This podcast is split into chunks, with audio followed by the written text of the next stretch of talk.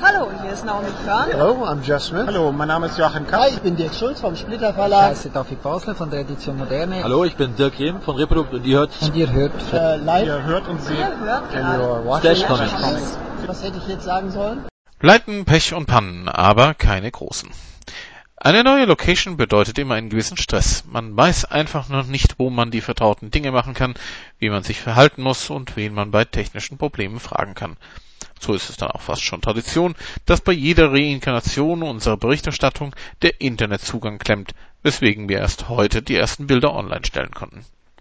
Unser Büro ist nun ja exotisch. Es besteht aus einer Bierbank in einem Flur, der zu den Toiletten der Küche des alten Rathaussaales führt. Dafür können wir einen einmaligen Ausblick genießen. Wer kann schon behaupten, von seinem Arbeitsplatz den Viktualienmarkt sehen zu können? Nach der Isar vor zwei Jahren sicher eine interessante Alternative.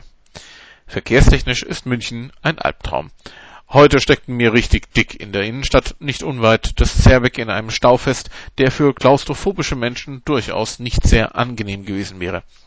Auch die Anreise war durch Staus überschattet, die uns dazu zwangen, über eine Stunde später als geplant anzukommen.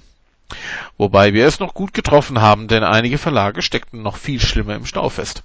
So zum Beispiel auch Markus Jakovac vom Fix und Foxy Club, der zusammen mit Michael Semrath und Christoph Maaßen-Windelschmidt einiges an Material für die Kauka-Ausstellung heranschaffte.